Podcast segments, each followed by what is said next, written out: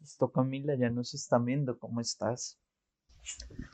Hola Nico, muy bien, gracias. Me alegra mucho. ¿Cómo está el clima por allá? ¿Hace tanto frío como aquí?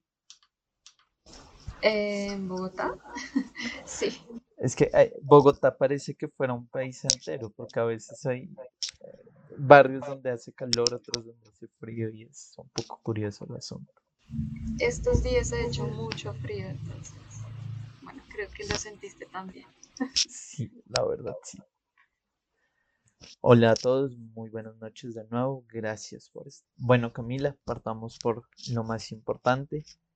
Preséntate, queremos saber quién eres, a qué te dedicas ahora mismo, qué edad tienes y de dónde eres. ¿Eres de Bogotá o dónde, dónde naciste?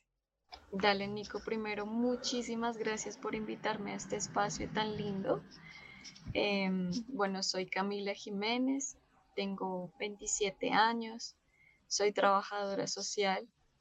Eh, por el momento no lo estoy eh, ejerciendo precisamente por un proceso que les contaré después.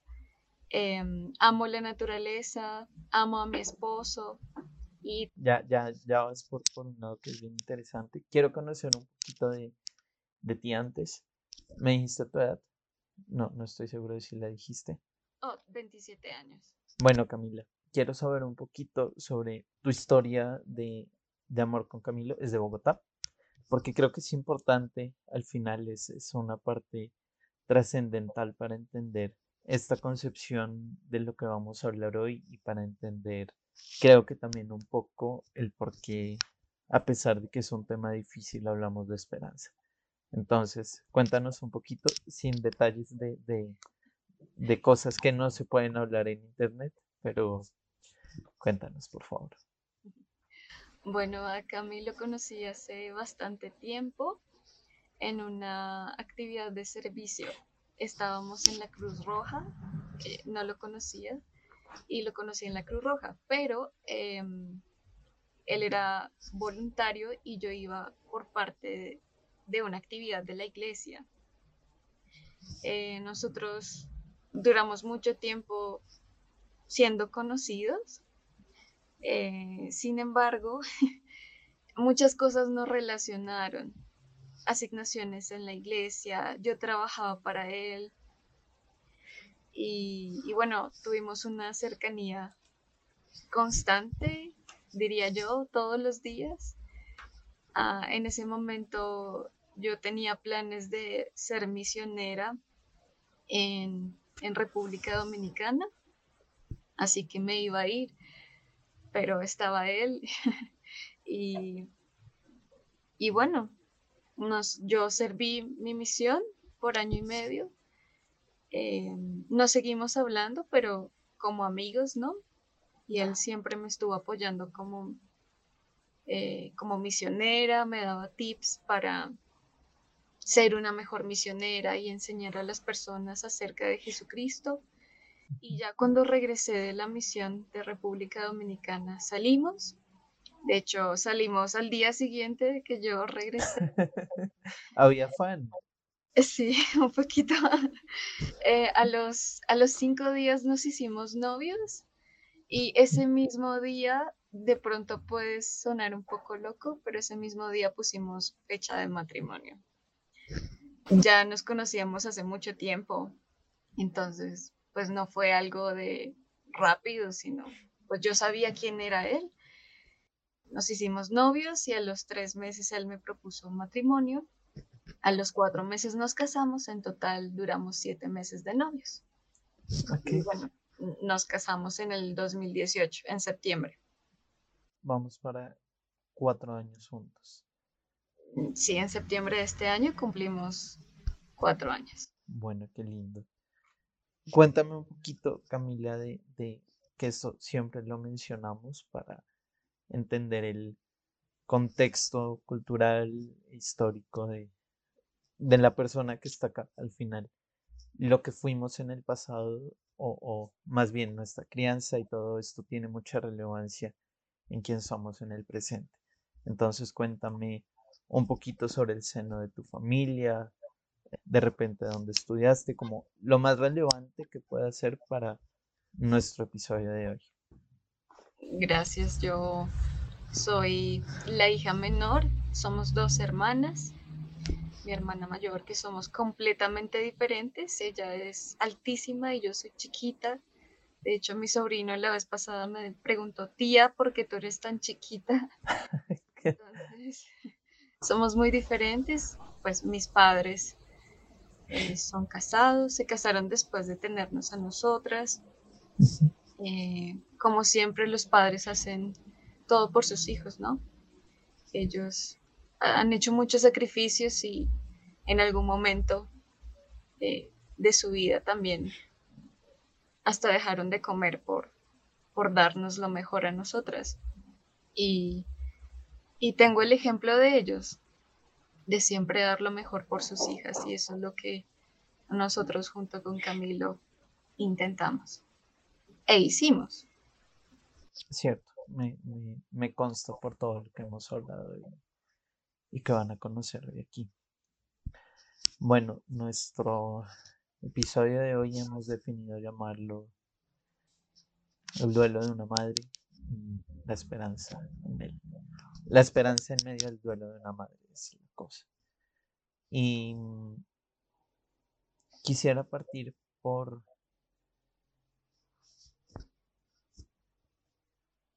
por el principio. Por el principio. Hay dos historias diferentes creo que es importante abordar la historia de, tus dos hijos y, y iremos profundizando en, ambas historias tanto como sea necesario.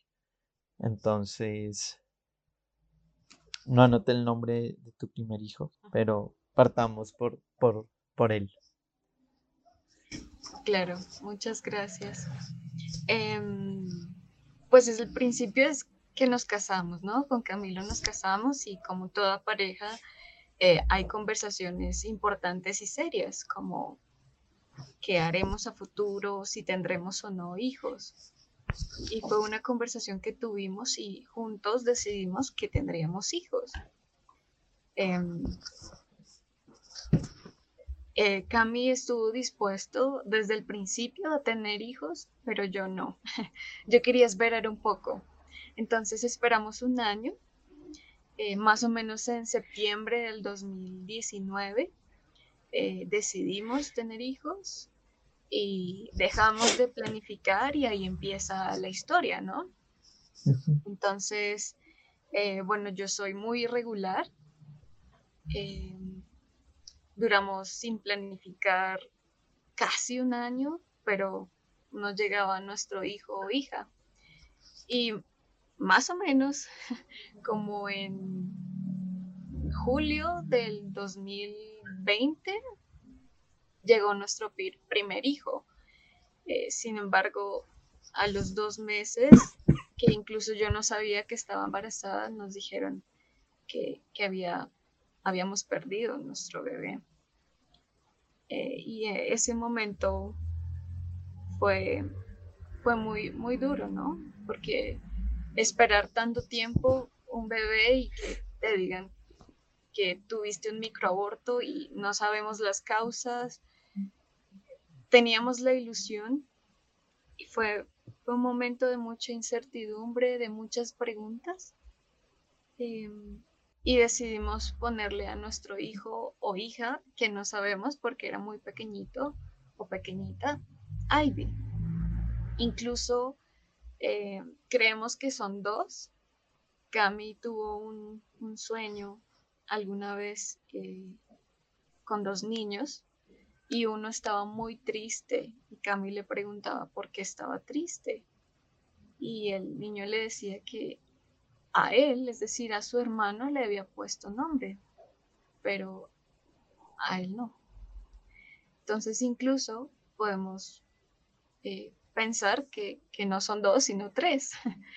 Entonces, eh, después de esta pérdida, claro, obviamente hay mucho miedo, ¿no? De si volver a, tener hijos o no. En esa época yo estaba, yo ya había terminado mi especialización, acabo de terminar mi especialización y mm, quería hacer una maestría. Entonces apliqué a una beca de la Universidad de los Andes en salud pública. Y hay mucha probabilidad de que no pases, ¿no? Pero igual lo intenté. Y yo dije, si paso, es porque es el tiempo de hacer mi maestría. Pero si no paso, es el tiempo de, intentar, de tener otro hijo. Voy a eh, frenarte ahí un segundito, porque no quiero pasar a, la segunda parte sin, sin detenernos un segundo en, lo que sucedió con tu primer hijo. ¿Cómo, cómo supieron que había, o, más bien, ¿qué, ¿qué, llevó a que ustedes visitaran al médico o a que llegaran a, a un diagnóstico, por decirlo de algún modo, de que había habido un microaborto, creo que fue el término que usaste. Yo no sabía que estaba embarazada, como te decía, yo soy muy, muy regular. Em, y nosotros de hecho gastamos un montón de dinero haciendo pruebas de embarazo. Entonces al final fue como, siempre es lo mismo y no haremos la prueba esta vez. Pues cuando no hicimos la prueba, esta vez sí era. No hicimos la prueba de embarazo. Eh, yo tuve mi periodo normal, pero duró más tiempo. Duró 15 días. Y en los últimos días hubo sangrado, muchísimo sangrado, muchísimo sangrado, con un dolor insoportable. Tanto era el dolor que yo no podía caminar. Yo debía agarrarme de las paredes para caminar. Y yo sí presentía que si estaba embarazada podía hacer un aborto. Igual yo le dije a Cami y los dos nos ilusionamos, pero pues teníamos como ese antecedente, ¿no? Puede, puede ser que, que ya no esté. Así que fuimos al médico y la prueba cualitativa decía positivo. Pero debían hacer una prueba cuantitativa, que es donde te dicen exactamente las semanas que tienes, ¿no? Y pasó un tiempo, como ponle tú cinco días o una semana para que nos entregaran los resultados. Y cuando nos entregaron los resultados ya no había ninguna semana porque ya no estaba. Era positiva la prueba de embarazo, pero ya no estaba. Ya había desaparecido, ya, ya había abortado. Ya había tenido este microaborto seguramente con toda la sangre que expulsé. Entonces ahí empiezan como los miedos de volver a tener o intentar, porque realmente deseábamos. Y cuando ya nos dimos por vencidos, fue cuando pasó. Ahí, en, en este momento, ¿qué les dijo el médico? ¿Cómo fue el, el proceder después? Entiendo que igual, y aparte de que les dijo el, el médico que, que, trata asuntos físicos, que siempre es un factor muy importante en nuestros podcasts, ¿qué pasó emocionalmente ahí?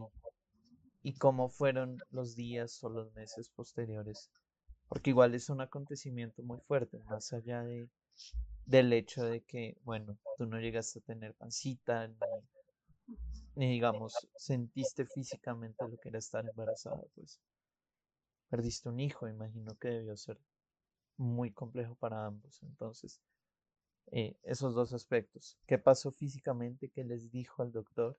Y psicológica, emocionalmente, cómo abordaron este tema? Los médicos nos dijeron que era algo muy común, que pasaba en mujeres primerizas, ¿sí? Eh, que habían muchas mujeres que perdían sus bebés y que era normal. Eh, pero también nos dijeron que también nos dijeron que podía pasar si em, el bebé o la bebé tenía, venía con alguna malformación o discapacidad, ¿no? Que el cuerpo, antes de que se siga desarrollando, expulsa al bebé.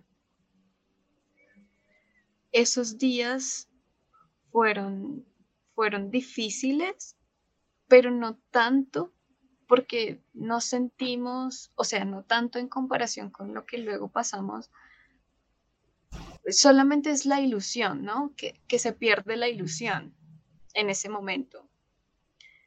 Eh, y temor, mucho temor de lo que pueda pasar después de con tu otro bebé, si llegas a tener otro bebé.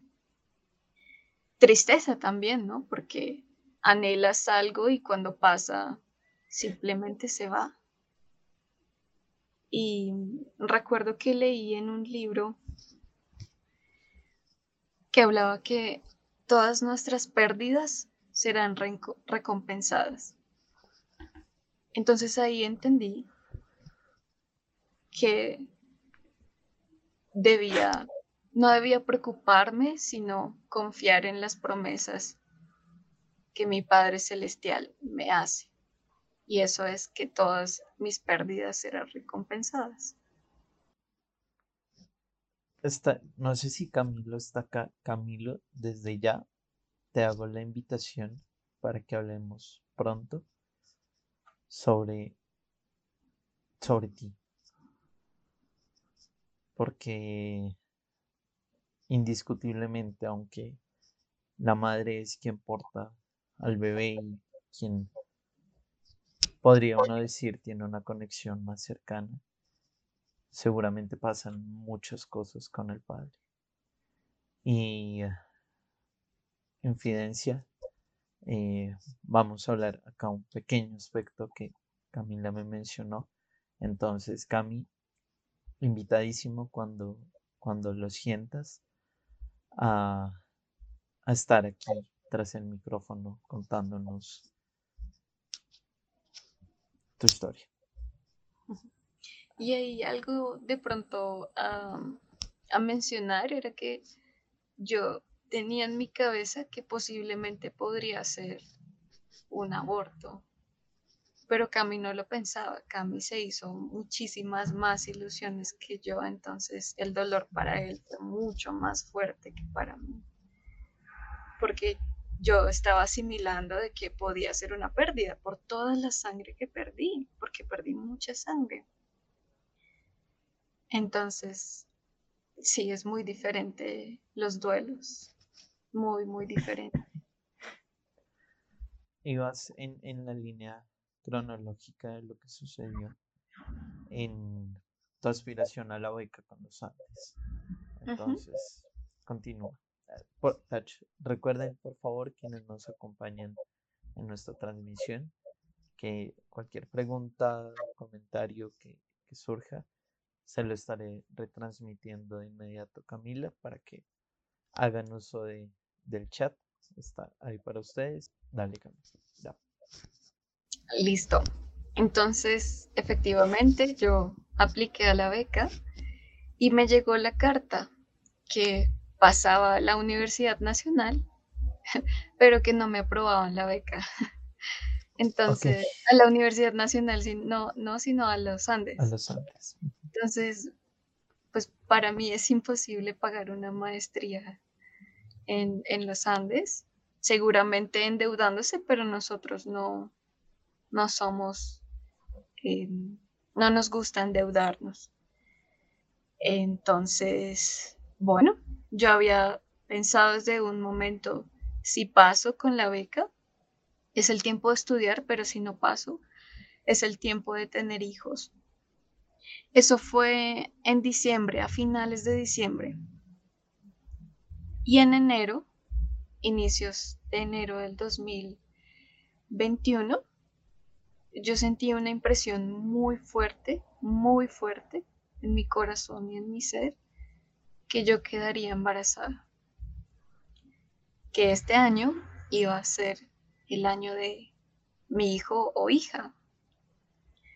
Y fue, fue muy fuerte la impresión. ¿Qué sentiste? perdón, es que esto es nuevísimo para mí. ¿Qué, sentiste?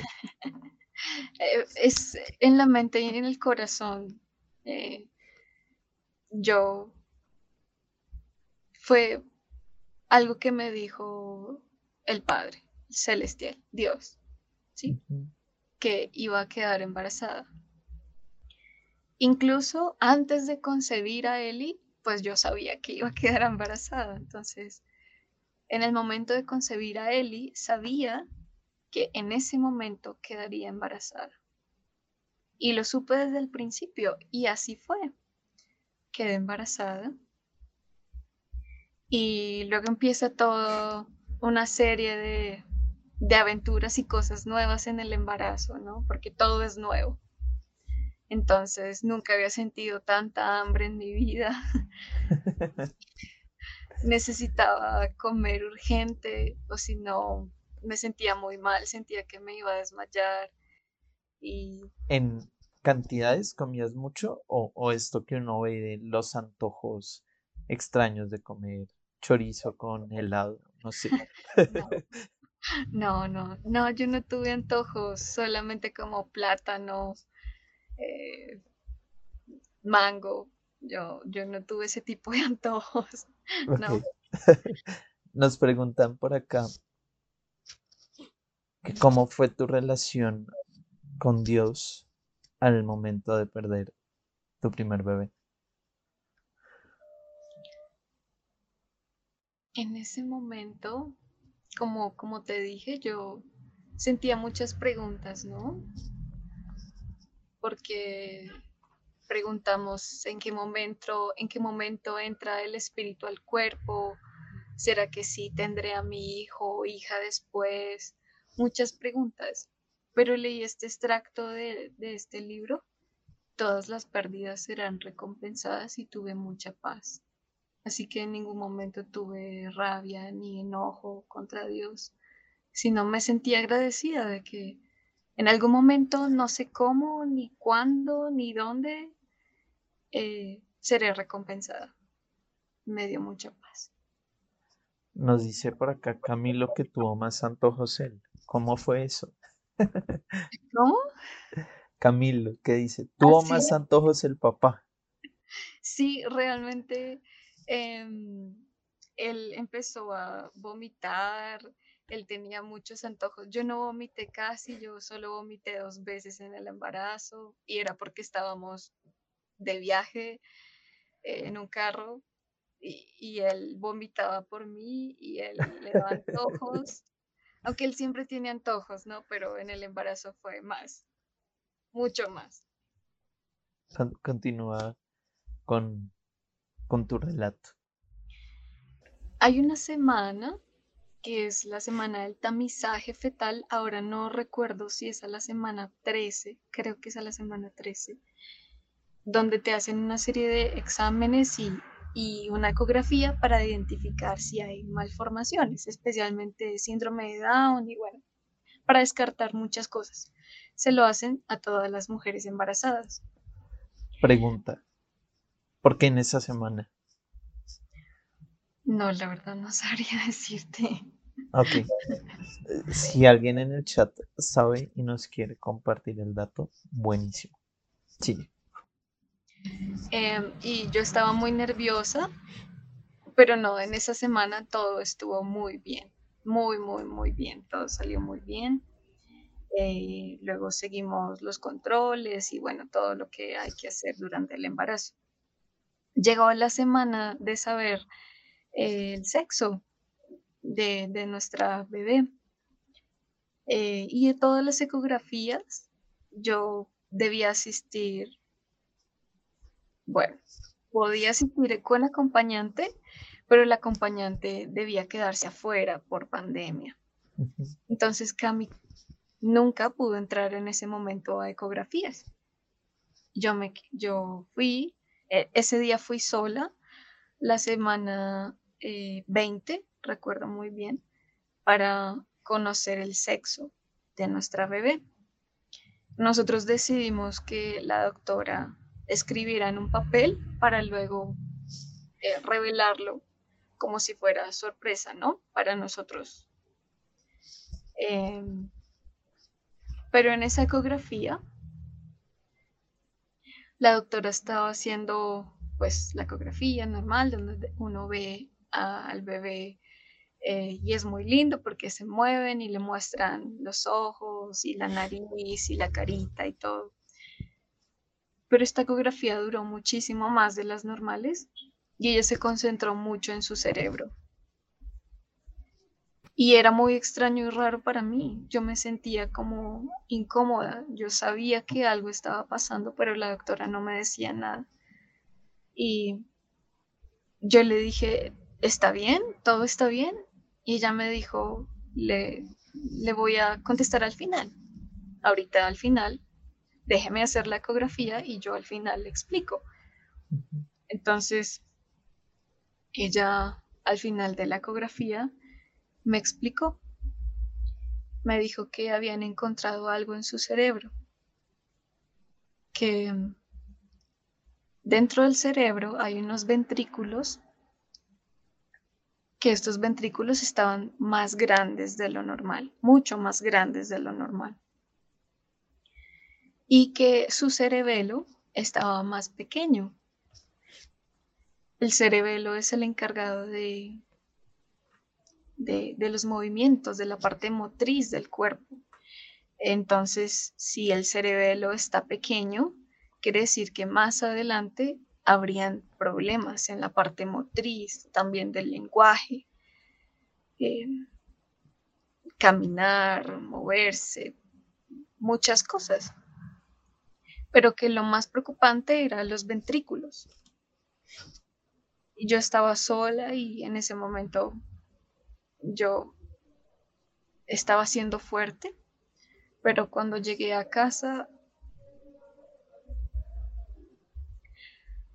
me derrumbé completamente. Yo llegué, abrí la puerta y empecé a llorar. Y Camilo me dijo, ¿qué pasó? Y, empezamos a llorar juntos. Él no entendía por qué, pero él, empezamos a llorar juntos. Y yo le dije, y él me dijo, pensé que era algo más grave. Y empezamos a buscar grupos eh, y averiguar de, esto. El diagnóstico era ventrículomegalia, que quiere decir los ventrículos del cerebro dilatados.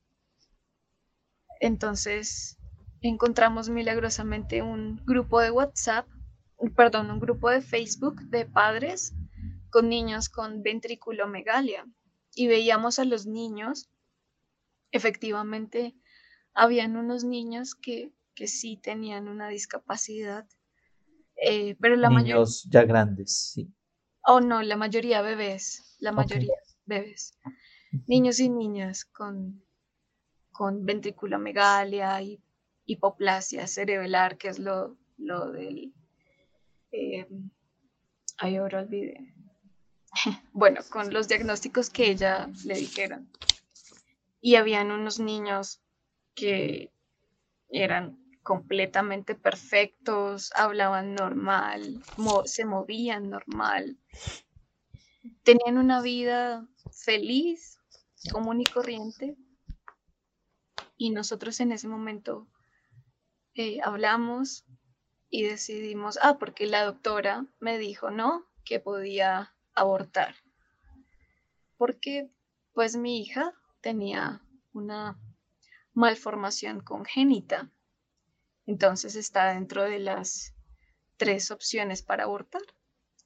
Yo en ese momento le dije a ella que no, yo estaba sola, pero yo nunca lo haría y le dije a ella que no y mi esposo tampoco. Y luego hablamos como pareja y decidimos que no íbamos a abortar, no importaba como nuestra hija viniera, si ella efectivamente tendría una discapacidad cognitiva o, necesitaría de terapias para hablar o caminar. Nosotros asumimos el reto y elegimos tener a nuestra hija como viniera. Para nosotros iba a ser perfecta. Voy a frenarte ahí un momentico para eh, mencionar por aquí eh, les presento a Javier 04, él es nuestro moderador. Nos pasa los enlaces y demás y nos averigua el dato. El tamizaje fetal se realiza en estas semanas porque se debe realizar cuando el embrión mide entre 45 y 84 milímetros de longitud cráneo-caudal. Y se hace en ese momento, que eso lo acabo de leer yo, porque se estima que más o menos en la semana 13 es como el límite para eh, tener un, un aborto médicamente seguro para la madre. Y hace un ratico una persona nos dijo, Daniela Forero, nos comentó que le constaba, le consta lo de los antojos de, de tu esposo. Sí, todos pueden decir que sí, incluso todavía le dan antojos. Siempre. Siempre. Bueno. Entonces, Porque no es a modo de, juzgamiento ni mucho menos, pero creo que es una pregunta importante. ¿Por qué continuar con el embarazo sabiendo que podrían venir este tipo de problemas? Reitero para todos, no, no estoy juzgando la decisión ni mucho menos, pero, pero son preguntas que posiblemente muchas personas se hacen y, dale. Yo tenía 20 semanas de embarazo.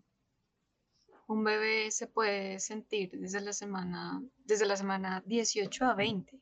Incluso yo, yo empecé a sentir a mi bebé a las 16 semanas.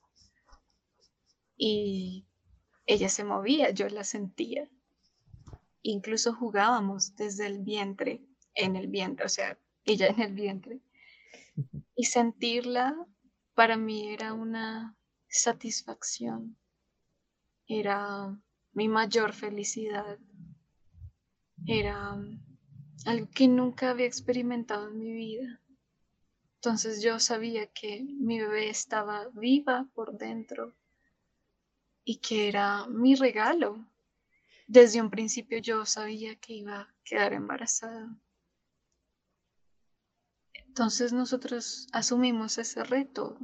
Mira que en ningún momento a mí se me pasó, ni a nosotros se nos pasó por la mente abortar. Yo no, además era muy avanzado el embarazo. Ella estaba completamente formada. Y de hecho, nunca pensamos por qué, porque a mí, ¿no? Porque a veces cuando vienen las pruebas o o las circunstancias, nos preguntamos, ah, pero ¿por qué a mí? Nos preguntamos, fue, ¿para qué? ¿Qué debemos aprender? ¿Qué debemos darle a ella? Incluso en algún momento nos sentimos privilegiados de darle tanto amor a una persona que posiblemente tendría alguna discapacidad. Y hay niños que nacen con discapacidades y niños y niñas que nacen con discapacidades y, y son rechazados por la sociedad siempre, ¿no? Pero a veces por sus padres.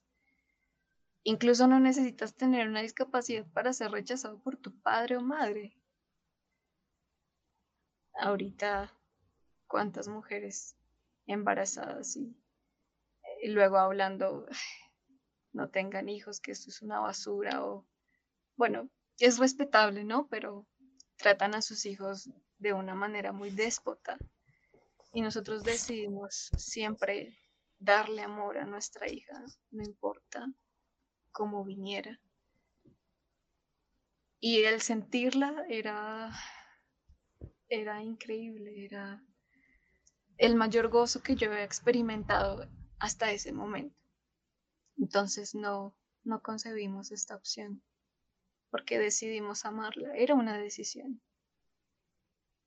Por aquí nos preguntan si los familiares, tanto tuyos como de Camilo, respaldaron la decisión de continuar con el embarazo.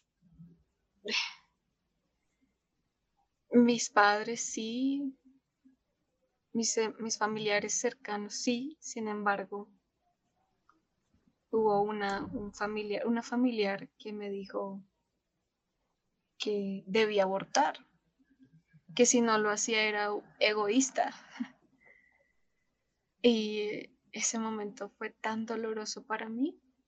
¿Cómo iba a ser egoísta si yo iba incluso a dejar todo por mi hija?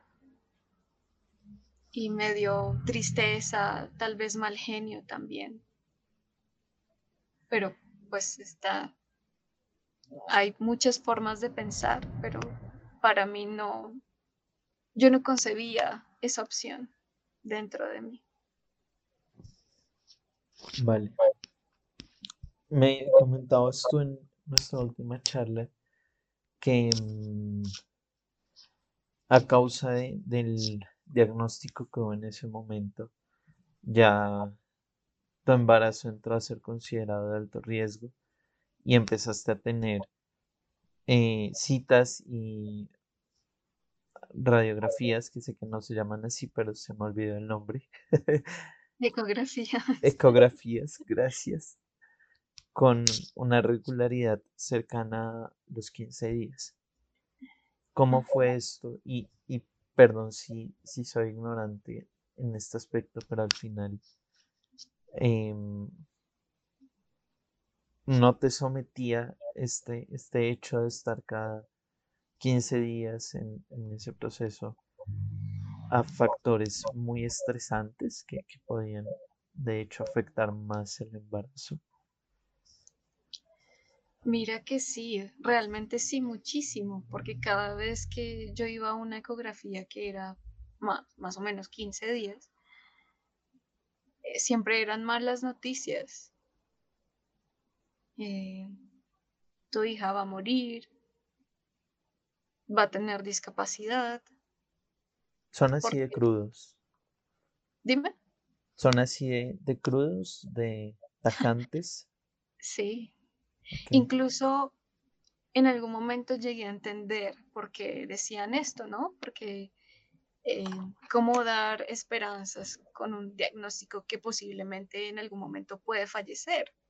Entonces, creo que los médicos son muy fatalistas eh, y al final esperar lo mejor y no que te digan, sí, tu hija va a vivir y va a estar bien, pero al final fallece.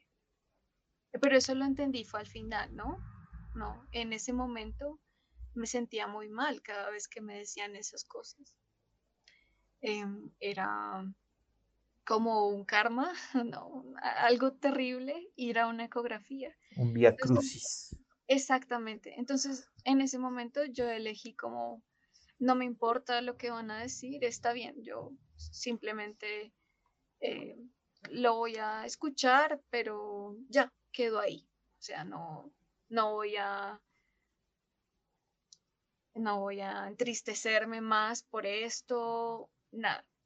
Pero ah, hubo algo, algo importante que me, me salté eh, antes de, de, continuar y es que en ese momento cuando nos enteramos, Cami me dio una bendición de fortaleza. Y en esta bendición de fortaleza, el Padre me decía, mediante Camilo, em, todo estará bien. Entonces yo me aferré mucho a esa promesa de que todo estaría bien. No importa lo que pasara, todo estaría bien. Y em, como nos decían tantas veces eso, ¿no? Que, que ella iba a morir o que ella iba a tener una discapacidad o que, sí, incluso un médico, nosotros visitamos varios médicos para poder eh, tener la opinión de varios profesionales. Recuerdo que uno de los médicos que lo vi solamente una vez, él me dijo, no, no hay nada que hacer por su hija, simplemente nace y ya, nadie va a hacer nada por ella porque no vale la pena. O sea, ella se va a morir inmediatamente nadie le va a poner oxígeno, nadie le va a hacer nada. Entonces imagínate eh, la reacción de una mamá que ama a su hija al escuchar eso, ¿no? Yo simplemente quedé en silencio, yo no soy de las personas de, de, responder y agarrarme, ¿no? Simplemente me quedé en silencio y, y ya. Pero hubo un momento en que iba una vez para la ecografía, iba pasando, pasando por un puente y pensé, ¿y si me tiro del puente? ¿Qué pasaría? Pero no lo pensaba por mi hija, lo pensaba por mí.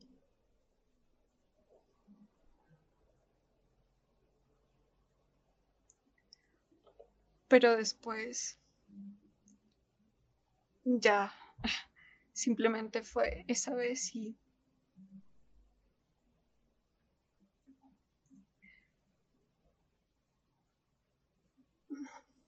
No te preocupes. Tómate tu tiempo. Y seguí adelante. Sí, seguí aferrándome a, a esa promesa de que todo estaría bien. No importa lo que pasara, todo estaría bien. Mencionaste Así que-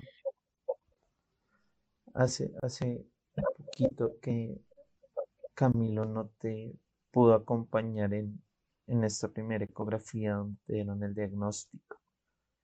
¿Después pudo hacerlo o todo este proceso de, de sesiones de ecografía cada 15 días te, te tocó sola? Y aprovecho antes de que contestes para leerte algo que, que nos escribió por acá Camilo. Escribió una o dos veces a la semana. Los médicos decían que la niña probablemente moriría. La carga emocional de que tu hijo o hija morirá en cualquier momento es muy fuerte.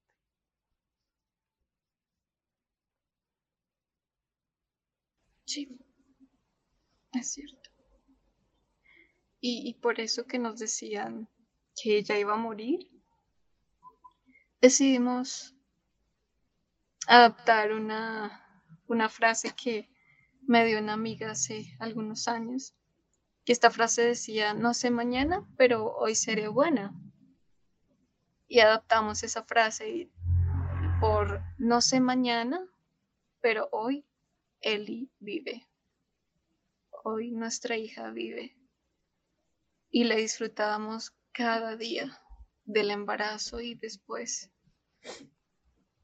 No sabemos si mañana esté, pero hoy la disfrutaremos. Y eso nos ayudó mucho a no pensar en, en lo que vendría, lo que pasaría, porque a veces de pronto nos quedamos en el futuro o incluso en el pasado y no vivimos el presente. Y esa es una de las grandes enseñanzas que nos dejó Eli, ¿no? Nuestra hija Elizabeth, que con mucho cariño le decíamos Eli, que debemos vivir el día a día, el momento y disfrutar. Cada día trae su afán, es cierto. Así que decidimos hacerlo. Y olvidé la pregunta anterior que me habías hecho. Sí, en todo ese proceso de tener ecografías cada 15 días te podía acompañar Camilo, o si Ok. fue algo que te tocó solo. Pues eh, imagínate tú pidiendo permiso cada 15 días, menos. Incluso yo, las ecografías eran cada 15 días, pero también tenía control, tenía otros exámenes. Entonces, semanalmente tenía dos o tres citas. Y es muy difícil pedir permiso en tu trabajo cada semana o cada 15 días. Entonces, Cami me acompañaba cuando podía, porque pues su trabajo se lo impedía. Em, y él estuvo presente en una ecografía, que pu- pudo estar en una ecografía y pudo ver. fue claro, después, mucho después, cuando ya todo estaba más avanzado. em, cada vez era peor, ¿no? Porque los ventrículos de su cerebro se agrandaban más, se agrandaban más. Y lo que nos decían, están muy grandes y no hay espacio para su cerebro. En las ecografías, en las últimas ecografías, eh, descubrieron que no, los surcos que tienen el cerebro, no sé si han visto, yo creo que todos hemos visto el cerebro, que tiene como como arruguitas. Arruguitas, gracias. Esos no los tenía Eli, los tenía liso, era liso y su cerebro era muy pequeño. Entonces, pues eso fue lo que decidimos, ¿no? Disfrutarla cada día, no importaba lo que pasaba después, la disfrutaríamos. Llegó la hora del parto, de hecho, ella en todo este proceso, ella estaba baja de peso, que tenía restricción de crecimiento intrauterino. Eso quiere decir que pues era más pequeña y pesaba menos de, de lo normal. Ella estaba por debajo un mes, más o menos. Entonces, eso es muchísimo. El doctor, mi doctor, mi, mi obstetra, excelente obstetra, que siempre estuvo ahí pendiente, que incluso me escribía por WhatsApp, mi obstetra de alto riesgo, em, para preguntarme cómo, cómo estaba. Y él luchó mucho para que exámenes del Zika eh, se pudieran llevar a cabo, pero el sistema de salud tiene muchas barreras. Y en, mi EPS, que es compensar, no fue posible hacerme el examen de Zika. Y Zika porque como son em, malformaciones, ¿no? Es necesario identificar si era por eh, algún virus o, una infección de citomegalovirus o rubiola o zika. Em, pero no, no fue posible hacerme este examen de zika, ya fue después que me lo hicieron. Entonces mi obstetra, muy, muy lindo y siempre pendiente de nosotras, nos, pues nos atendía con mucho amor. Y algo que me gustó mucho de él fue que él respetó la decisión de que no abortaríamos, ¿no? Él dijo, bueno, entonces si vas a continuar con el embarazo, vamos a ver qué podemos hacer por Elizabeth, le daremos los mejores cuidados y atención. De hecho, él programó, él mismo programó una cita con el director de neonatos de, la clínica donde estuve, con Eli, eh, antes de dar a luz, ¿no? Entonces, sabíamos que Eli iba a estar en UCI cuando ella naciera. Entonces nos reunimos con el director de neonatos y con una enfermera para saber qué era lo que se iba a hacer. Ahí estuvo Cami, él nos preguntó si nosotros eh, estábamos de acuerdo con la reanimación. En ese momento nosotros dijimos sí, completamente estamos de acuerdo, pero él luego nos explicó nos dijo, si hacemos reanimación, seguramente ella quedará al, con una máquina, dependiente de una máquina, porque hay muchas cosas ¿no? que ella tiene. Cuando escuchamos decir eso, nuestra decisión fue no, no se hace reanimación. Una, una pregunta, Camila. Mencionas que tu obstetra fue obstetra, dije horrible fue comprendió y, aceptó la decisión que ustedes tomaron. Dos preguntas ahí. Primera, ¿los demás médicos que te veían en algún momento durante el embarazo fueron reincidentes en decirte aborte, esto no va a salir bien? Y pregunta dos, sabiendo que Eli venía con una serie de dificultades, esto implicó que durante tu embarazo tuvieras que tener alguna dieta especial, algún cuidado adicional o, algo parecido para reducir los, los, las dificultades con que iban a ser o cómo fue eso? No, no. Em, mi obstetra no, no me daba ninguna recomendación adicional porque pues yo no podía hacer nada, ¿sí? Ya era algo congénito, es decir, algo que venía desde un poco después de la concepción. No, no se podía hacer nada, o sea, yo así comiera mucho más o, o suplementos, no podía hacerse nada porque pues eran el cerebro. Okay. Y respecto a los otros médicos, es sí. Como consulté varios médicos, algunos médicos sí juzgaban mi, mi decisión. Incluso con un embarazo tan, tan adelantado, ¿no? Mi proceso inició a las 20 semanas, 5 meses, pero durante 15 días yo veía obstetras o ecógrafos y todos tenían una opinión diferente, ¿no? Eh, muy pocos respetaron esta decisión y una, una ecógrafa en algún momento me dijo que no hiciera baby shower.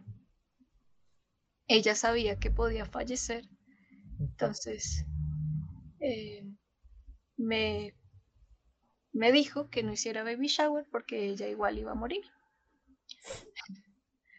Entonces, no, nosotros decidimos continuar.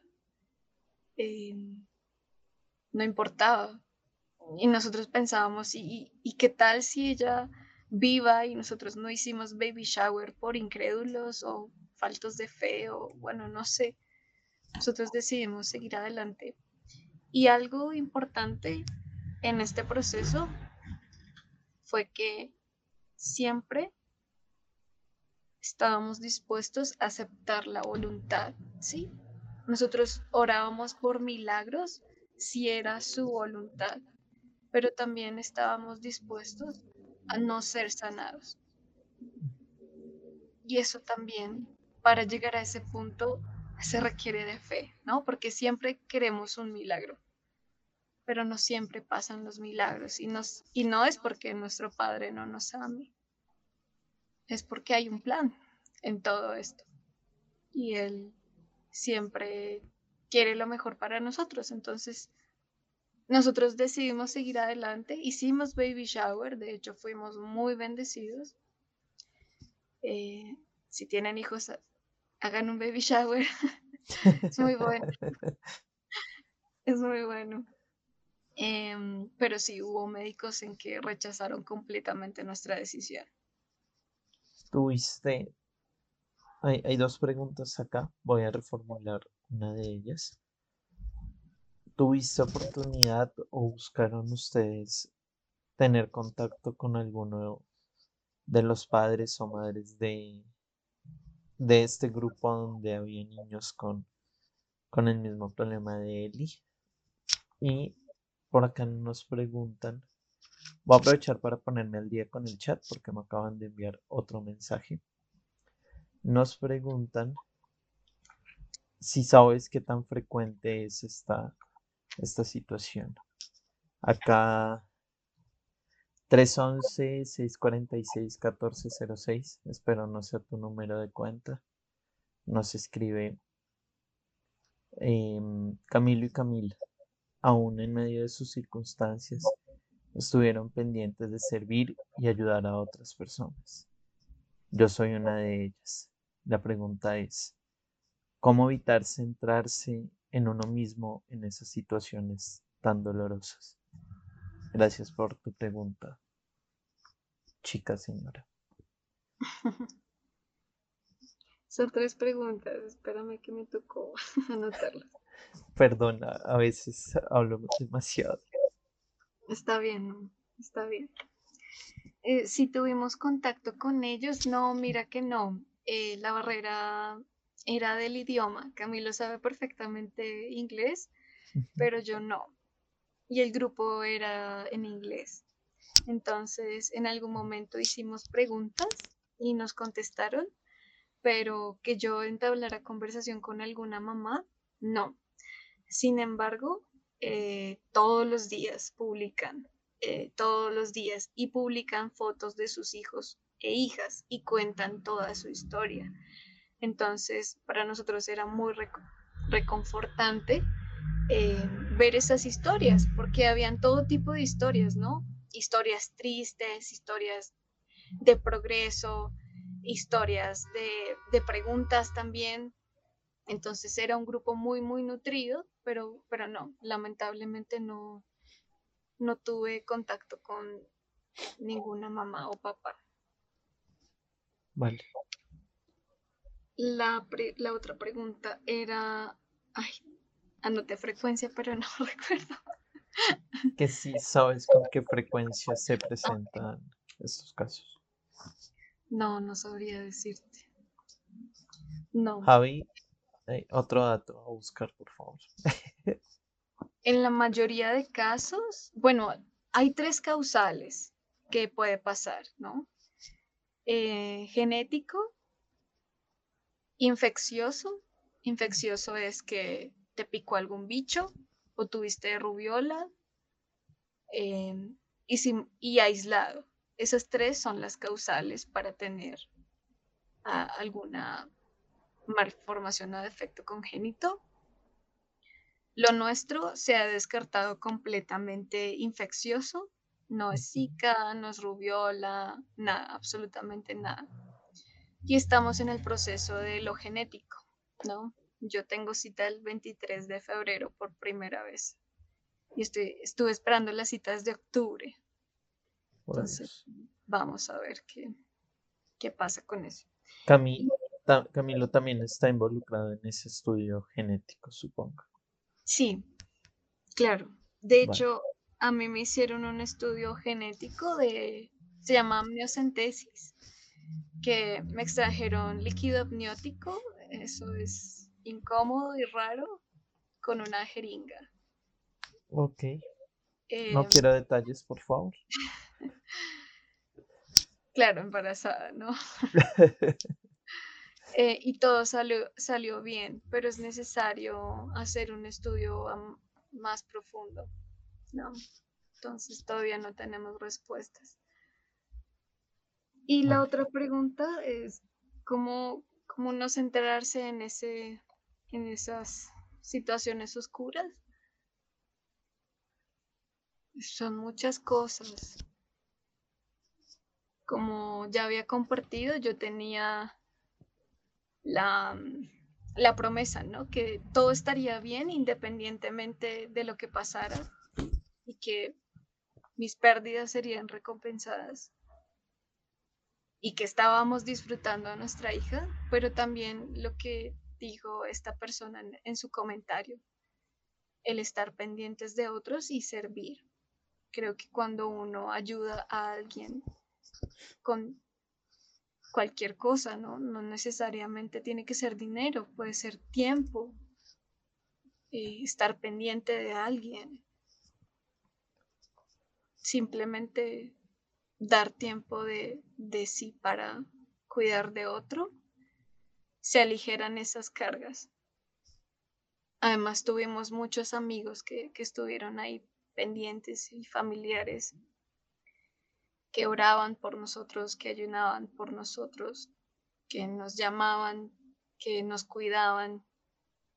Entonces, la carga fue dura, pero no tan dura porque hubo todos estos factores que, nos ayudaron y, y siempre tener buen ánimo, ¿no? Había días difíciles, pero al recordar esas promesas ayudaban. Cami nos escribió, gracias Javi, qué juicioso estás hoy. Cami nos escribió, no escatimamos en nada, aunque económicamente no estábamos tan bien. Elizabeth tuvo los esfuerzos médicos de mejor calidad y no le faltó, falta, amor. Y Javier nos buscó por aquí el dato. La incidencia de ventriculomegalia aislada es de 0.64 casos sobre mil. Gracias, Javier. Esa es eh, la aislada, ¿no? Es decir, la aislada quiere decir que pasó simplemente porque pasó. no hay ninguna razón. Pero Falta ahí la infecciosa y la congénita que mencionaba. La genética, sí. Vale.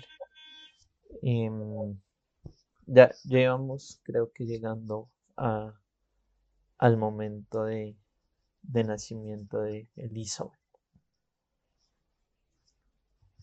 Sí. Yo tenía nervios, ¿no? Todas las mujeres tenemos nervios y expectativas en, ese momento. aunque mi obstetra muy sabio, mi doctor Gustavo, Gustavo Salazar, él decidió que haríamos cesárea. Aunque Eli venía chiquita, de bajo peso, ella podría salir muy, muy fácilmente, ¿no? Por un parto natural. Pero como habían tantas cosas y diagnósticos en su cerebro, él quería prevenir que pasara algo más grave, porque los bebés necesitan hacer muchísimo esfuerzo y cambios en todo su cuerpo por un parto, ¿no? Y más por un parto natural. Entonces él decidió que haríamos una cesárea. Yo estaba programada para el 25 de, de septiembre del 2021. Pero la oxigenación de Eli, es decir, sí, la oxigenación de su, de su cerebro estaba muy baja, entonces había mucho riesgo. Y aparte de las ecografías, me hacían Doppler, que mide esa circulación y oxigenación eh, de la placenta y de, y de ella. Entonces, eh, siempre el Doppler salió por debajo, salió mal, y él decidió em, tener un, una cesárea de emergencia dos días antes. En ese momento yo estaba, claro, muy nerviosa em, y feliz de que iba a conocer a mi bebé. Em, fue por la mañana, entonces yo le dije a Cami, es, ahora es, entonces él salió de trabajar, llegó a la clínica, eh, me cambiaron, todo muy nuevo para mí y, y Cami milagrosamente, y le agradezco mucho, me acompañó durante la cesárea. Él dice que fue la peor experiencia que ha vivido en su vida, pero para mí fue muy tranquilizante porque pues hay muchos nervios y tú, tú a pesar de que estás dormida completamente de los pies hacia abajo, bueno, del tronco hacia abajo, eh, sientes cómo se mueve y lo que dicen los doctores. Entonces, él, en ese momento para mí fue un consuelo que él estuviera ahí. Creo que él casi se desmaya de ver tanta sangre, pero, pero estuvo conmigo. Luego de que ya nació Eli, me la mostraron y, de una se, se, la llevaron. Cami se fue con ella y yo me quedé sola. Y sola por mucho tiempo en recuperación, angustiada porque no sabía nada de mi esposo, nada de mi hija y nadie me decía nada. Y ya luego una enfermera, como después de tres horas, no sé cuánto tiempo pasó, o cinco, la verdad no sé cuánto tiempo pasó, ella eh, me dijo que estaban bien, que estaban ya en la UCI eh, y que debíamos esperar habitación. Luego yo vi a Cami y esperamos habitación. Yo no sentía nada porque pues tenía medicamentos y luego me dieron habitación y yo quería ver a mi hija, quería verla, porque solo la había visto muy rápidamente, no, no la acaricié, no la abracé, no la besé. Pero hasta el día siguiente me la dejaron ver. Y cuando la vi era tan chiquita, tan chiquita pero tan hermosa, sus manitas, sus piecitos, yo tocaba su rodillita y sus bracitos y era lo mismo que yo sentía cuando ella estaba en la barriga. Fue, fueron días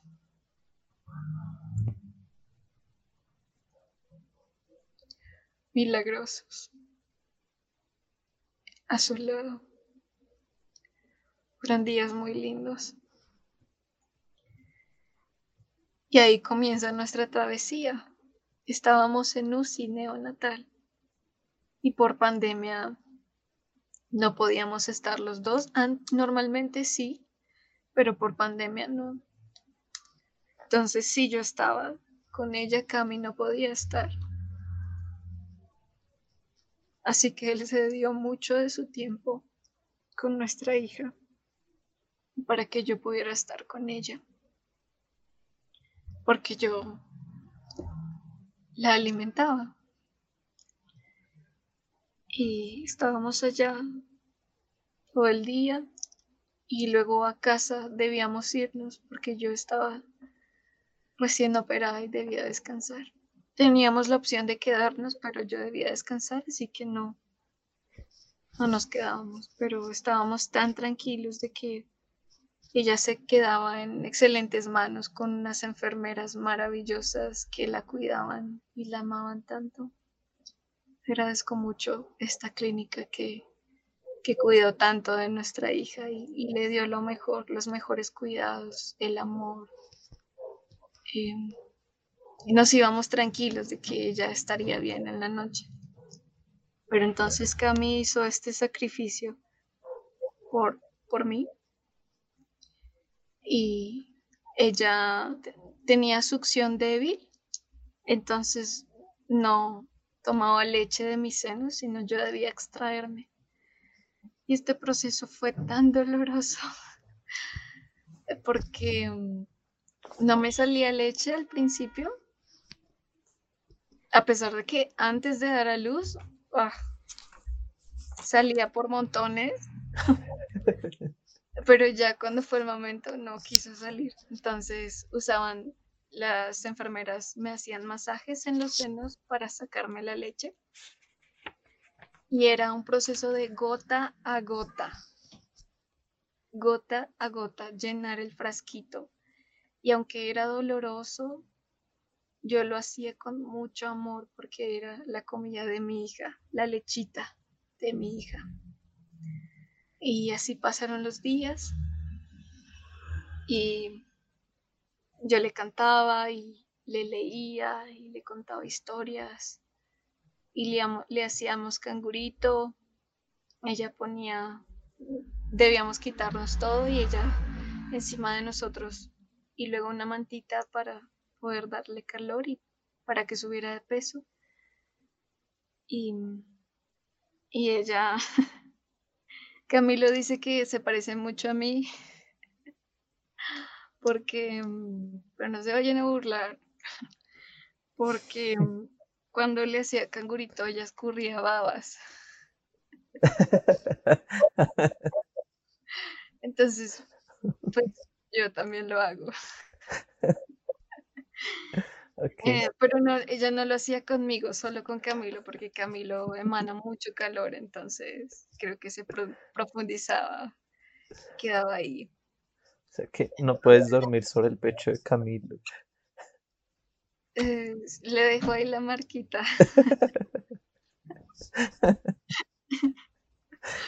él, él sabe. Entonces, bueno, fueron días muy lindos con ella. Y algo triste es que cuando yo le cantaba, ella lloraba, ¿puedes creerlo? No. Entonces, bueno, hasta que un día, ah, ella vivió 10 días, estuvo con nosotros 10 días, al día 8, ella tuvo una crisis, eh, yo iba entrando y una enfermera empezó a pedir ayuda yo me asusté mucho cuando llegué al cubículo de mi hija, que era una habitación con una... Eh, ay, yo me olvidé el nombre. ¿Dónde están los bebés? Una incubadora. Em, habían muchas enfermeras en su habitación y estaban haciéndole cosas. Y luego, bueno, ya me dijeron que entrara y la enfermera me dijo que ella se había puesto morada, le estaba faltando el oxígeno. Y ese día fue muy duro para mí, muy difícil. Y yo estuve con ella y yo no quería irme. Igual nos fuimos a la casa.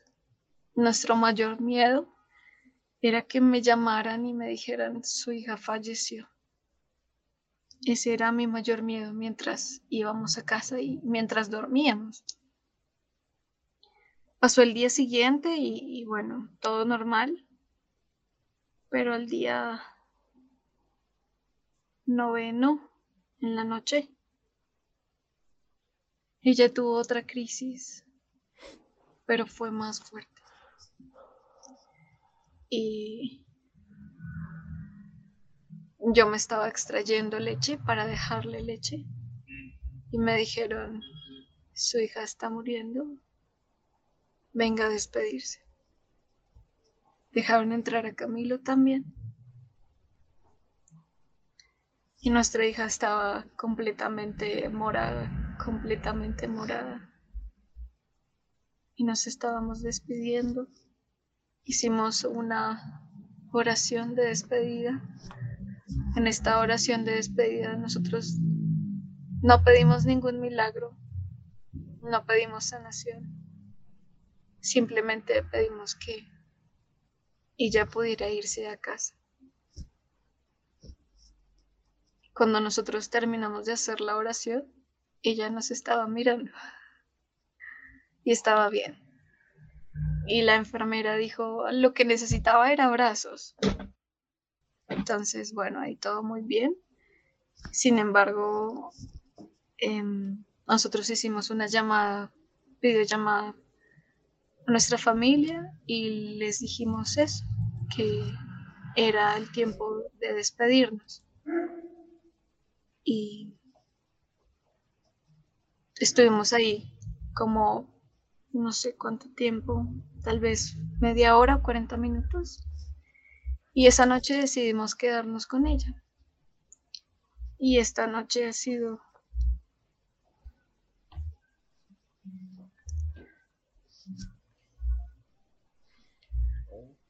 la noche más amarga. Porque después de eso, ella volvía a tener lo mismo.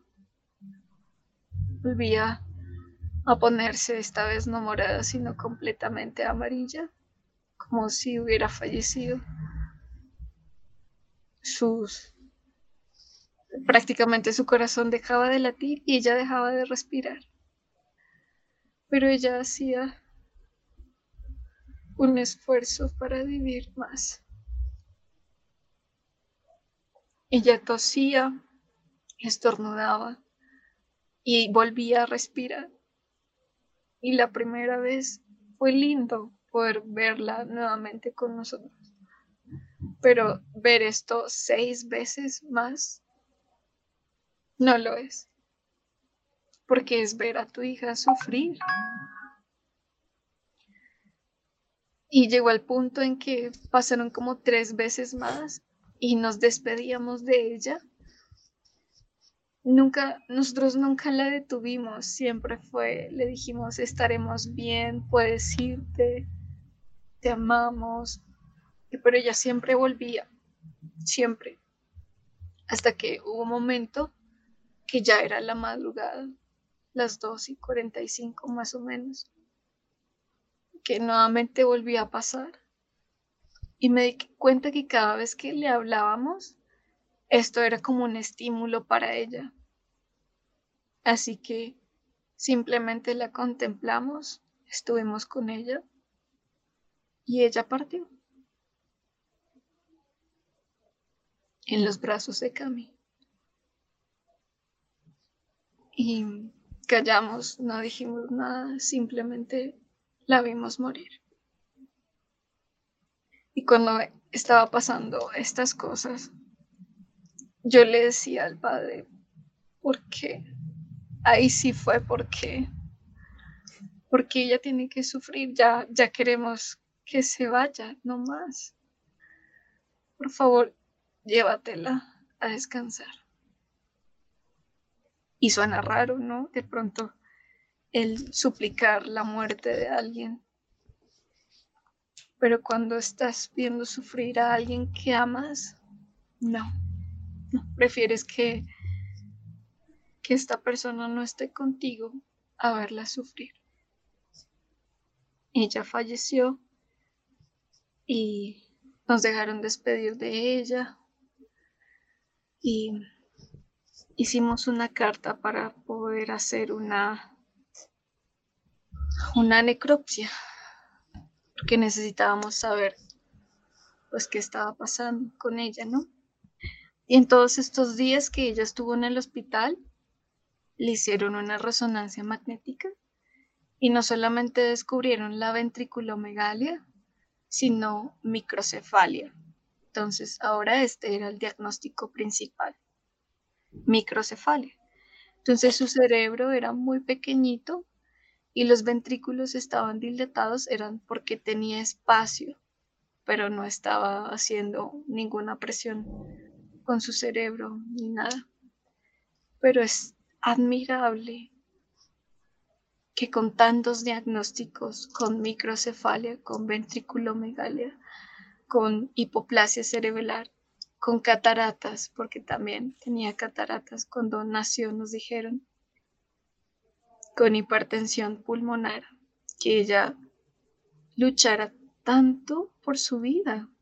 Ella pudo morir en el vientre, pero no lo hizo. Ella luchó y luchó y luchó hasta el último momento de, de su vida. Y para mí eso es un ejemplo grandísimo, muy grande, perseverante, mujer valiente. Mi hija es una hija valiente. Y me siento muy humilde al ser su mamá tanto que luchó. Ella pudo morir, en serio pudo morir antes con tantas cosas y no lo hizo. Y, y luego viene la parte del duelo, ¿no? Si quieres, frenemos un segundito. Te voy a leer lo que nos han escrito y ya vamos a, a esta parte. Nos escribió hace un ratico cuando mencionaste que Camilo dijo siempre que se parecía a ti, Elizabeth. Daniela Forero escribió, es igual de bella la mamá. Un corazoncito. Y Brisup, no sé si se dice así, escribió, era una princesita muy bella. Físicamente se parecía mucho a Camilo. Una bendición muy linda para quienes pudimos ver el proceso y unos padres ejemplares, de verdad, de mucha fuerza y aprendizaje. Fuimos testigos de muchos milagros. Es cierto. Es cierto. Muchos milagros pasaron en, en estos nueve meses, diez días. Muchas personas estuvieron a nuestro lado durante, esta, durante el tiempo en que estábamos en la UCI. Nosotros llegábamos tarde, cansados, sin querer hacer nada. Y unas familias, varias familias, se organizaron para llevarnos la cena en la noche. Una unas personas, unas amigas fueron a hacer oficio a nuestra casa un día mientras estábamos en la UCI. Otra familia nos hizo la ropita que Eli usaba porque ella era muy chiquita, todo le quedaba gigante, el gorro le daba una vuelta. Entonces, ninguna ropa le quedaba buena y bueno, ella solo podía usar un gorrito y medias porque con tantos cables que ella tenía era imposible ponerle ropita. Una familia nos hizo su ropita y hubo muchas oraciones y milagros y, pequeños detalles eh, que llenaron nuestras vidas en ese momento. Y de pronto podrían decir las personas, ¿y por qué no hubo un milagro? O porque no hubo una sanación. Y si hubo realmente una sanación. No fue física, pero fue en nuestros corazones. porque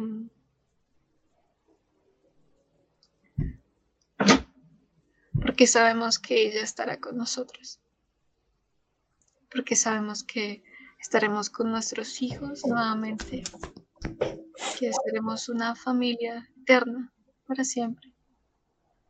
Hay sanación espiritual, por eso hay esperanza, hay esperanza en medio de todo, de que todo estará bien y todo lo está. Partió nuestra hija, pero estaremos con ella y hay días más difíciles que otros. Hay días en que quisiera sentir su manita.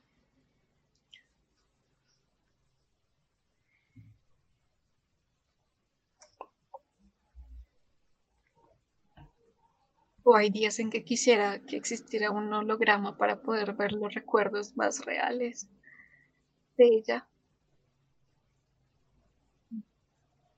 pero hay días con mucha esperanza y felicidad de que tendremos nuestra familia, nuestros hijos, de que hay más que la muerte. La muerte solo es un paso más para reunirnos como familia. Es un proceso natural que todos lo haremos. Y y el ver la muerte de esa manera nos ayuda a tener más paz. ¿No? Esperanza es, es un anhelo, un anhelo profundo de nuestros corazones. Y anhelamos ese día en poderla ver, volver a ver. Entonces ha sido un proceso duro, difícil, pero también lindo, donde hemos tenido que aprender muchísimo y hemos visto la mano del Padre en todo el proceso, por medio de personas, medio de sentimientos y sanación espiritual, como te lo decía.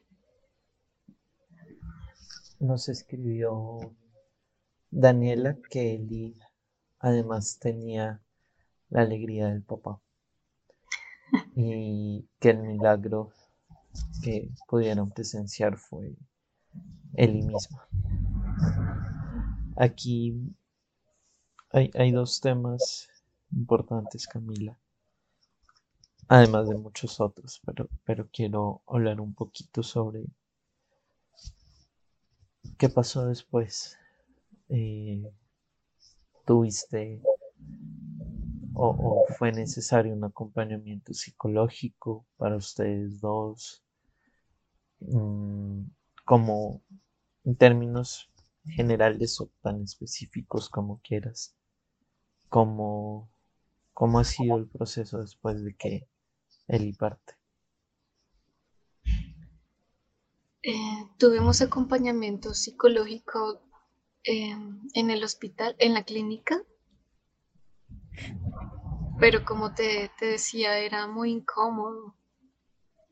Era muy incómodo porque la psicóloga siempre quiso prepararnos para ese momento no sé si era la manera en que lo abordaba o no, no sé, pero me sentía muy incómoda y ella llegaba a nuestra habitación con él y era como, ay, ya llegó. era, la verdad, no, no me sentí nada cómoda con ella. Em, me preguntaba cómo me sentía y yo en ese momento en la clínica me sentía muy bien porque tenía a mi hija Luego que ella falleció, eh, inició un, acompañamiento psicológico con la EPS.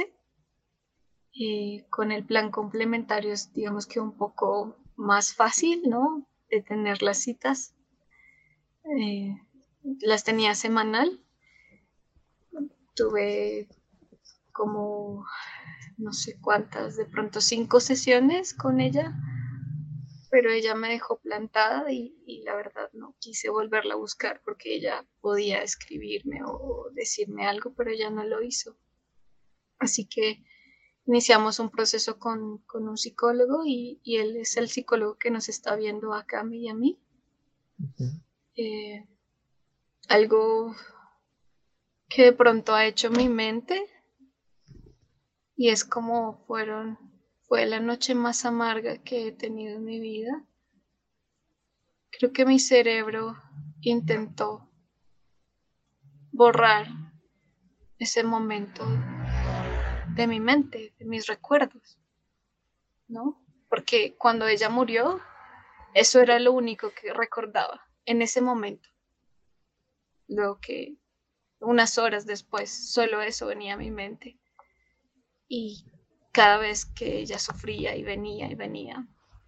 Así que creo que mi cerebro hizo un mecanismo de defensa y fue borrar eso de mi mente, pero con ello todos los recuerdos hermosos de Eli.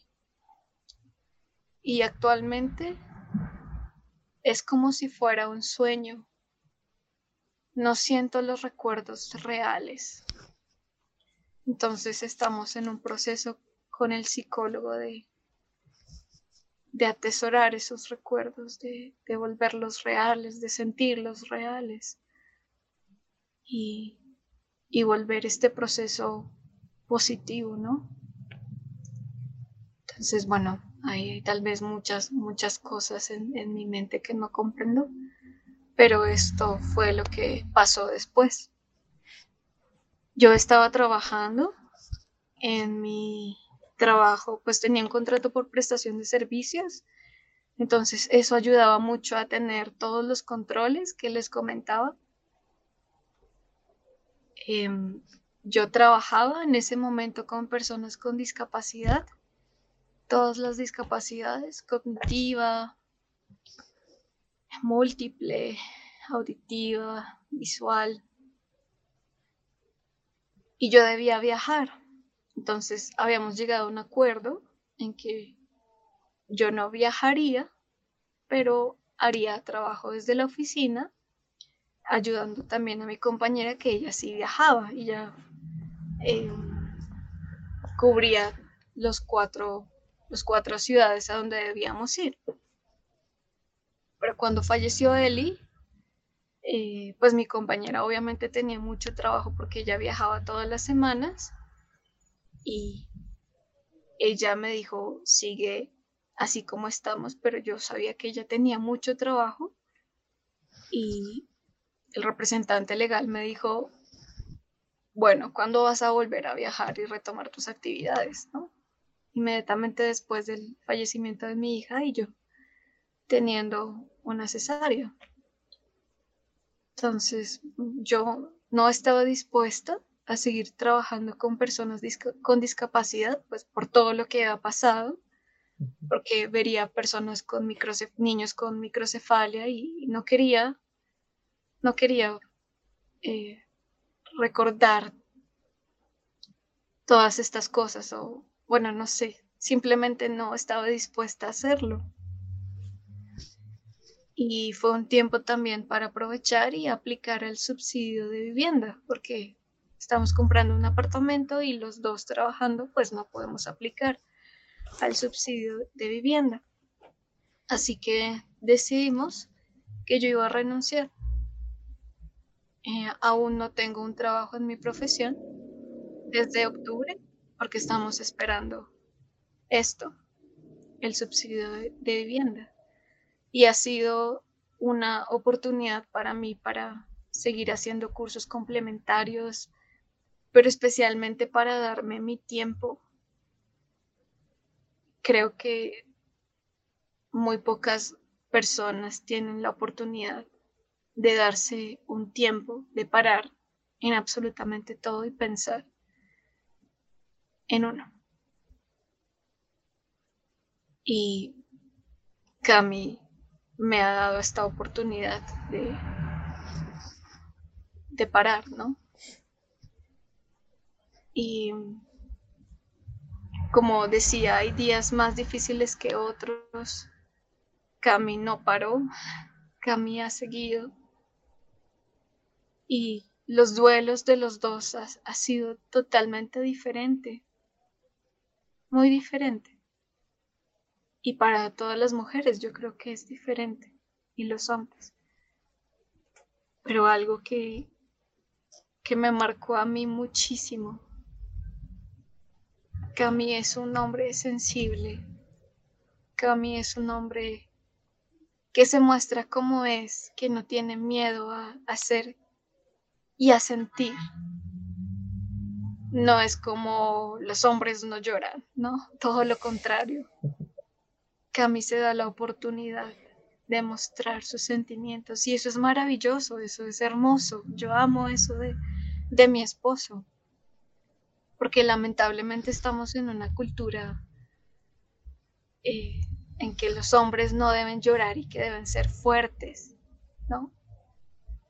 Tanto así que en algún momento le dijeron, para tu esposa es más difícil, entonces tú tienes que ser fuerte.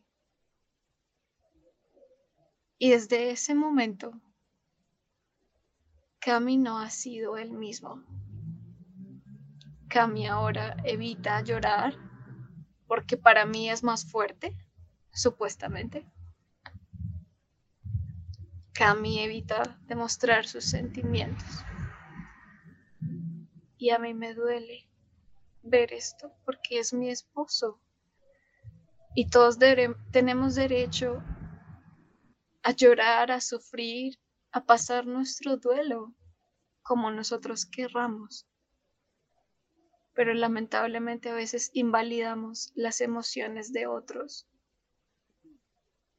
Porque los hombres deben ser fuertes.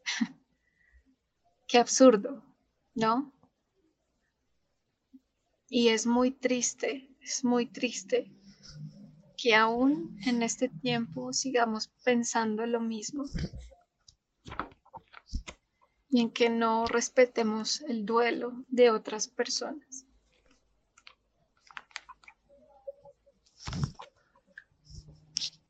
Hay, aquí una pregunta, pero lo voy a dejar por un poquito más adelante. Em, y, voy a contextualizar un poquito la pregunta para quienes nos están viendo. Con muchos de los invitados que hemos tenido, ha sido una constante el, el evidenciar que en oportunidades no hay un círculo de apoyo cuando algo complejo sucede en la vida. Eh, tuvimos a nuestra invitada que no solo de violación, tuvimos a las personas de la comunidad LGBT y, y no solo en esas circunstancias, sino en muchas otras vemos que que no hay un círculo de personas en las cuales uno pueda buscar apoyo o verdadera compañía, este tipo de cosas. Y quisiera entender desde tu perspectiva, Camila, qué tan relevante ha sido en este proceso de duelo y en este proceso de, llamémoslo de este modo, salir adelante con lo que sucedió. Qué tan importante ha sido el que tu familia esté cerca, estas familias que mencionaste, que les ayudaron con el aseo, les llevaron la cena. ¿Cuál ha sido el rol de estas personas y qué tan importante ha sido para poder eh, sobrellevar estas cosas que pasaron? Hay algo común siempre en la muerte y es que uno no sabe qué decir. No sé si te ha pasado. Sí, contigo misma preparando. Siempre decía la cosa, el suceso es, es bien difícil. Pero sí. Y creo que nos pasa a todos, ¿no? Porque por lo menos para mí es es lindo que me pregunten por mi hija, de cómo me siento, de cómo ha pasado todo, incluso de cómo ella era. Pero no para todas o todos es igual. Entonces, como todos somos tan diferentes, a veces hay mucho miedo en, en hablar o en decir palabras, porque de pronto las palabras no van a ayudar, pero todas estas personas que han estado en todo este tiempo, que ha sido familia por parte de Camilo, mi familia, amigos, muchos amigos, muchísimos amigos, que son muchas veces familia, más que palabras, estuvieron ahí. Tomaron de su tiempo, estuvieron presentes y ha sido fundamental para nosotros su compañía, su amistad. Que estén ahí, porque eso es lo que, lo mayor que le puedes dar a alguien, de sí, el tiempo. Y valoro mucho y agradezco mucho todos los esfuerzos que han hecho nuestras familias, nuestros amigos, por estar ahí.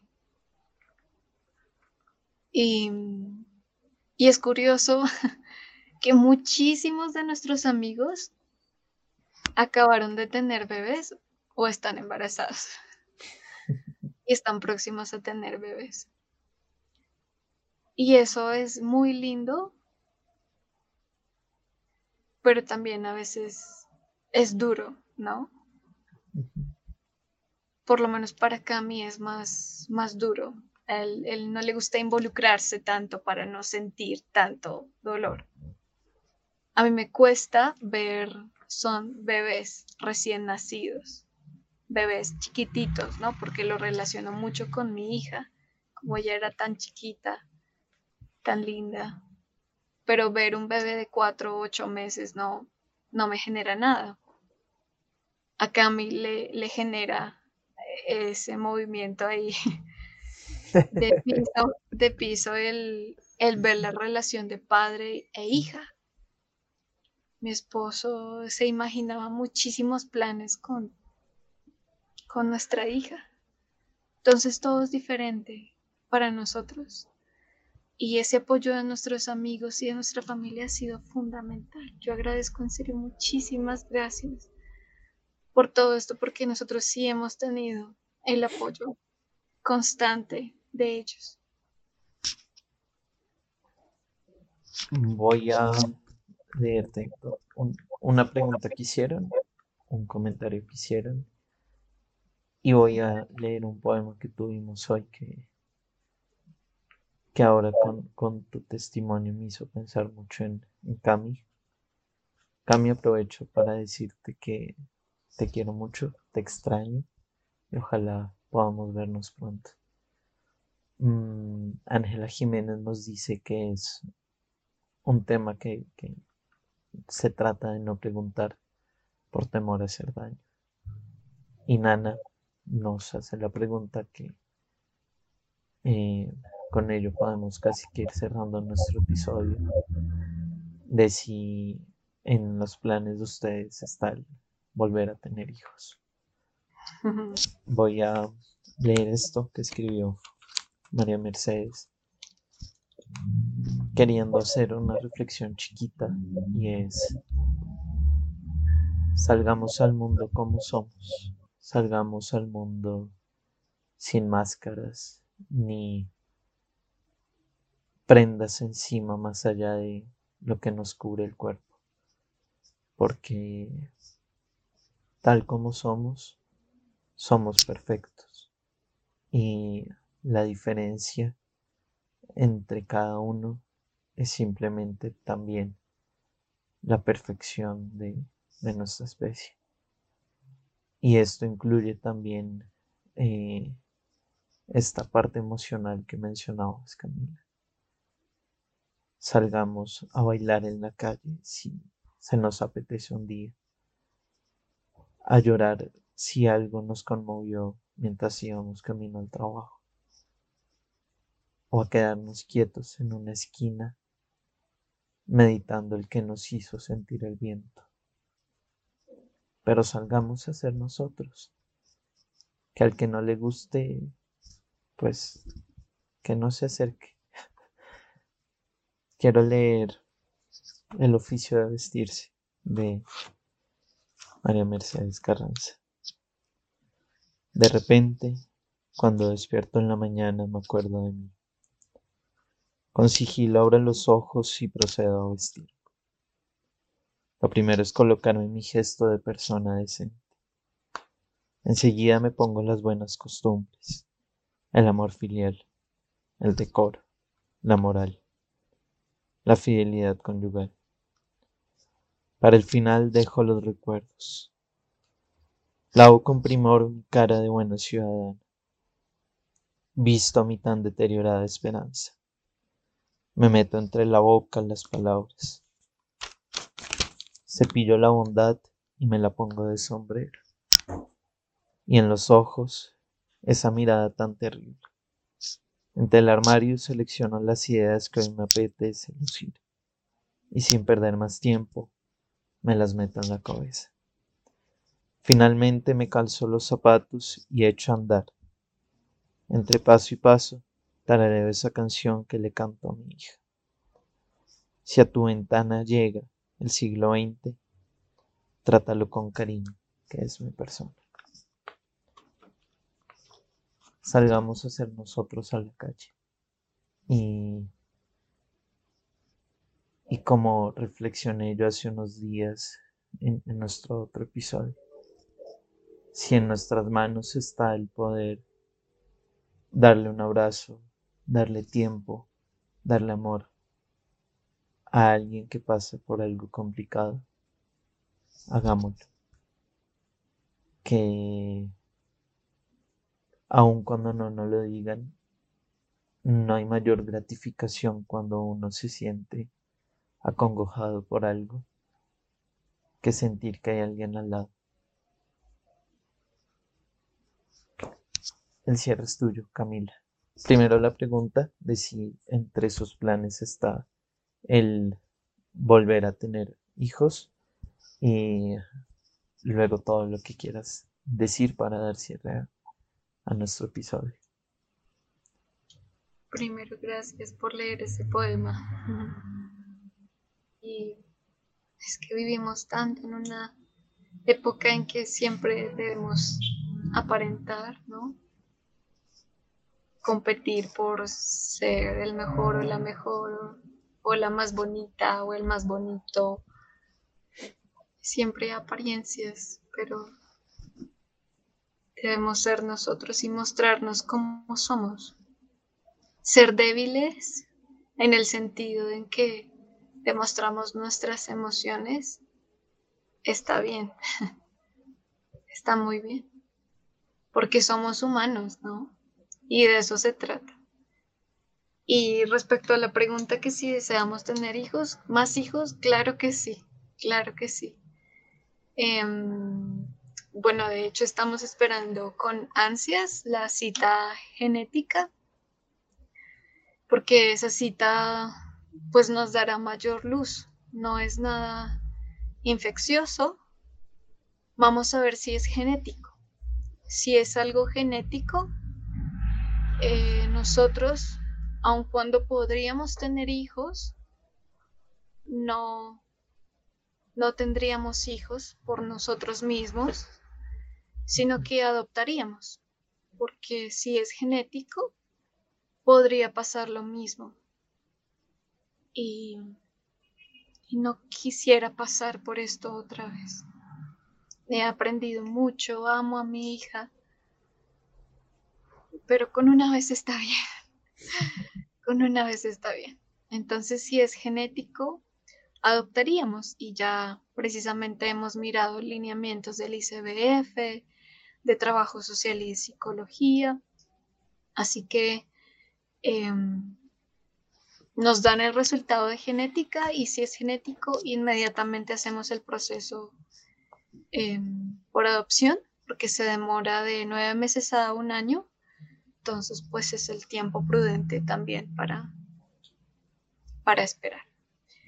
Em, y, precisamente también el título, o bueno, sí está la esperanza, porque uno, sabemos que nos volveremos a ver con nuestra hija, que la muerte es un paso fundamental para eso, para volvernos a ver. Em, y dos, que también tenemos la opción, oportunidad de, tener más hijos. Y si no es posible tampoco adoptar, tenemos tres sobrinos por el momento que, podemos enseñarles y, y algo que anhelo hacer con mis hijos es descubrir el mundo juntos. Los niños nos permiten y nos ayudan a, a ver cosas tan pequeñas y sencillas que nosotros como adultos no vemos. Eh, simplemente ver la lluvia o los pájaros o el sol, eh, descubrir todo esto juntos.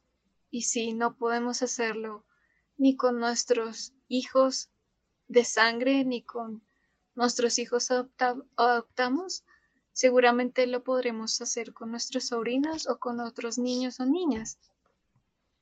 Y algo que quisiera decir es que antes de que naciera Ellie, encontramos una canción que es la canción de Ellie. Y el año 2021 es el año de Ellie, porque ella fue concebida en el 2021 y todo pasó en el 2021. La canción es en inglés, pero dice así. No la voy a cantar, ¿no? Sí, no queremos llorar como él Dice, cierro mis ojos y puedo ver el mundo que me está esperando, al que llamo mío. A través de la oscuridad, a través de la puerta, a través de donde no ha estado nadie. pero se siente como en casa. Porque cada noche me acuesto en la cama, los colores más brillantes llenan mi cabeza, un millón de sueños me mantienen despierto. Pienso en cómo el mundo podría ser. Una, misión, una visión del que veo. Un millón de sueños es que todo es todo lo que vamos, va a tomar, perdón. Un millón de sueños para el mundo que vamos a hacer. Para el mundo que vamos a hacer.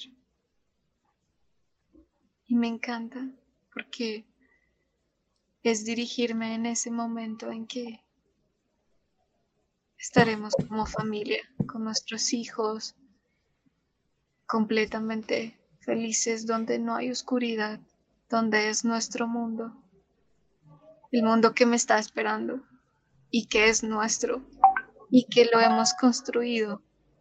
No, nuestro hogar lo hemos construido con, con mi esposo, con esfuerzo y amor. Y estoy muy, muy agradecida de poder ser la mamá de, de Elizabeth, de todas las enseñanzas que nos ha dejado de, de su lucha, de su valentía, de su esfuerzo tan chiquita y todo lo que hizo. Es para mí me siento orgullosa de ser su mamá y Camilo sé que se siente igual. Y, y la invitación es a ver más allá de lo que de lo que hay, ver que a través de la oscuridad, después, aunque vemos, veamos oscuridad, después habrá luz y calma y paz. Y en este momento me siento en paz porque dimos todo de nosotros. Hicimos nuestro mayor esfuerzo, amamos a nuestra hija cada minuto y, me siento tranquila y no tenemos ningún remordimiento. Así que todo está bien, como se nos dijo en algún momento. Voy a leerte los últimos mensajitos que nos han dejado antes de despedir nuestro episodio. Por acá nos escriben, antes de acabar, son unos duros guerreros. y de verdad es una historia admirable. Les abrazo en la distancia a los tres. Gracias por abrir sus corazones y contar su historia. Luz Maga nos escribe. Gracias por compartir con tanto amor y tanta generosidad. Definitivamente muy valientes. Daniela Forero te suplica que por favor no nos hagas llorar como a él. Y eh, Flacking Sif nos escribe. Qué testimonio tan bonito de amor, valentía y perseverancia. Un fuerte abrazo de amor. Los admiro. Dios con ustedes.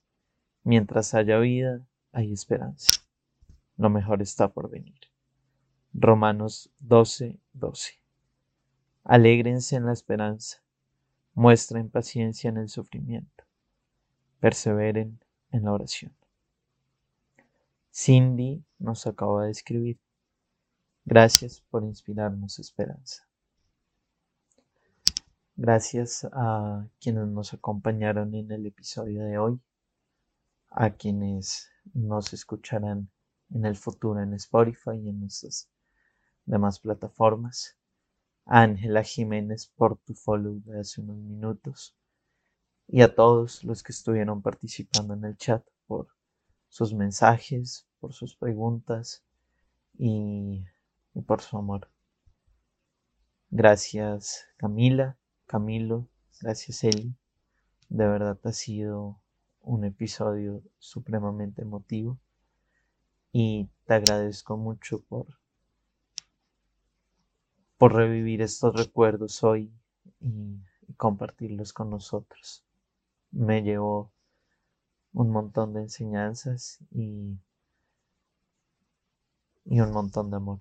Gracias de verdad, fue muy bello y nos vemos pronto. Síganos en nuestras redes para enterarse de todo lo que se viene.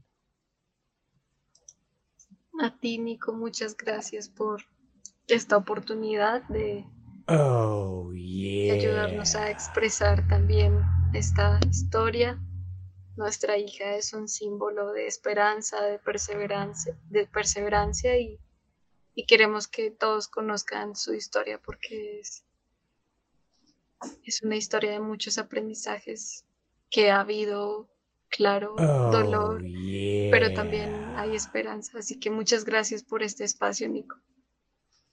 Vale. Daniela Forero se despide diciendo muchas gracias por este espacio y por tan bonito y por el amor al compartirlo. Gracias a todos, nos vemos en una próxima oportunidad. Abríguense, como se ha vuelto costumbre decir, vayan y amen a quienes tengan cerquita y de verdad salgamos al mundo tal cual somos, que hay que celebrar las diferencias en estos días tan raros. Gracias Flacking por tu follow, gracias Daniela por tu follow y hasta una próxima.